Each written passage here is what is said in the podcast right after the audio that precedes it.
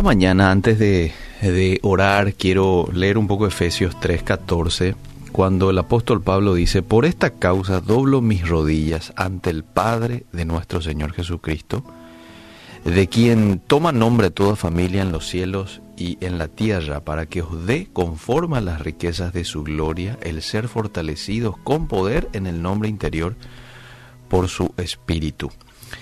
Em, quiero hacerte la siguiente pregunta en esta mañana. ¿Estás satisfecho con tu vida de oración? Bueno, no conozco a muchas personas que dirían, sí, estoy satisfecho, ¿verdad? Porque la mayoría de nosotros sabemos que nos quedamos cortos en esta disciplina. Incluso los creyentes más maduros reconocen su necesidad de mejorar. Y uno de los mejores métodos para hacerlo es examinar las oraciones que están en la Biblia y usarlas como modelo. Varias de las oraciones del apóstol Pablo están registradas en sus epístolas y ofrecen una perspectiva maravillosa acerca de las diferentes maneras de orar. En este pasaje en particular que acabo de compartir contigo, Efesios 3:14, vemos dos fundamentos en cuanto a la oración.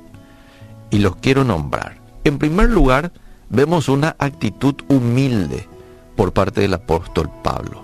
La postura física del apóstol de doblar las rodillas servía como un recordatorio de su posición sumisa ante el Padre Celestial. Sabía él que no había nada en él que pudiera hacer que el Señor le escuchara y respondiera. Tenía acceso al trono celestial solo a través de su relación con Jesucristo. El apóstol Pablo no se convirtió en el centro de la conversación, sino que se enfocó en el Señor y en la iglesia por la cual estaba intercediendo. Y en segundo lugar, algo importante que nos muestra este pasaje, aparte de la actitud humilde, es un enfoque en Dios. El fundamento de la vida de oración de Pablo era la Trinidad. El apóstol entendía que Dios Padre adopta a todos los creyentes del mundo en su familia por la eternidad.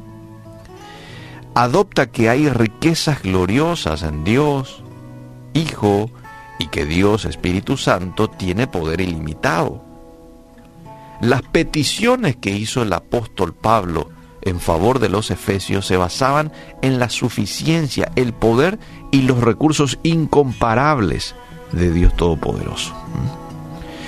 Entonces, aunque podemos acercarnos con confianza al trono de gracia del Señor, siempre debemos recordar que no somos más que simples siervos y que Él es nuestro Dios excelso. ¿eh?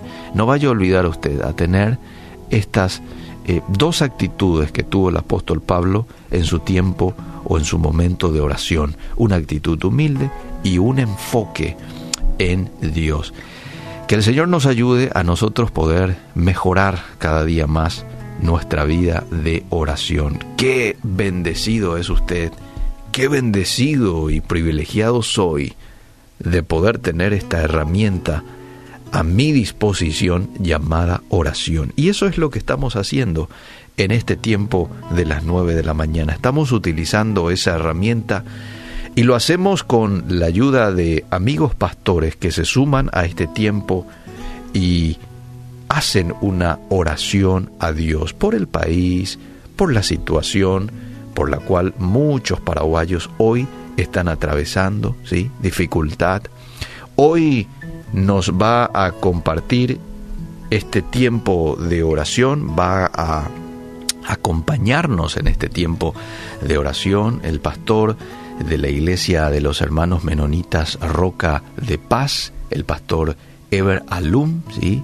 Quiero agradecer mucho por tomarse el tiempo de enviarnos esta oración que ya lo queremos pasar al aire y sumarnos a Él en este pedido que hará en este tiempo. Dios mío Todopoderoso, en este día, oh Padre del cielo, venimos ante tu trono de gracia para implorar e interceder, oh Dios, por nuestro país, por la situación actual en la cual estamos viviendo como paraguayos, Señor.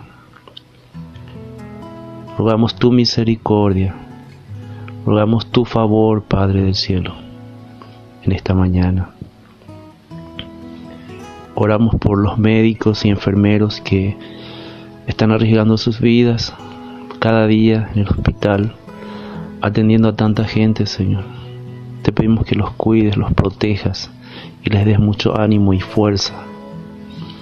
Oramos a ti, Señor, por los enfermos de COVID en los hospitales, en el IPS, en Ingavi, en los centros de salud, Señor, de las distintas localidades de nuestro país. Oramos para que ocurra un milagro, Señor, un milagro de sanidad, un milagro del cielo sobre sus vidas. Señor, nos ponemos tristes por noticias cada día, pero no perdemos la fe en ti. Esa fe, Señor, que tú nos regalaste, nos diste por gracia, no por obras. Y esa fe en este tiempo, Señor, es nuestra fortaleza. Oramos también por nuestro presidente, su gabinete.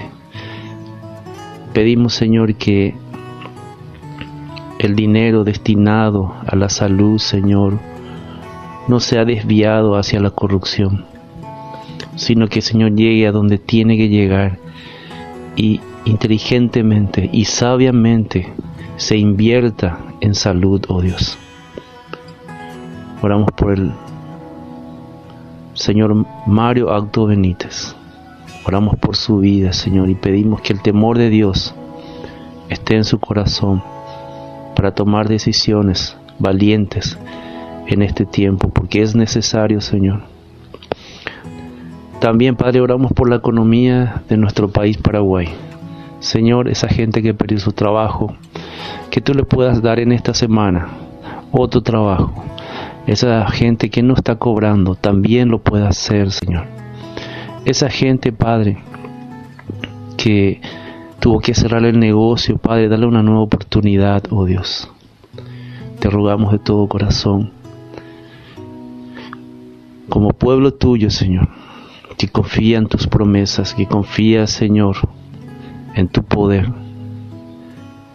Bendecimos, Señor, a todos los habitantes del Paraguay. Señor mío, gracias te doy en esta mañana, porque tú has sido bueno con tus hijos, Señor. Y no nos has abandonado en ningún momento. Y por eso estamos felices. A pesar de esta situación, estamos esperanzados en ti. Estamos, Señor, eh, con la fe puesta en ti, Señor, de que esto en algún momento va a terminar. Así lo creemos. Gracias, mi Dios, en el nombre poderoso de Cristo Jesús. Amén.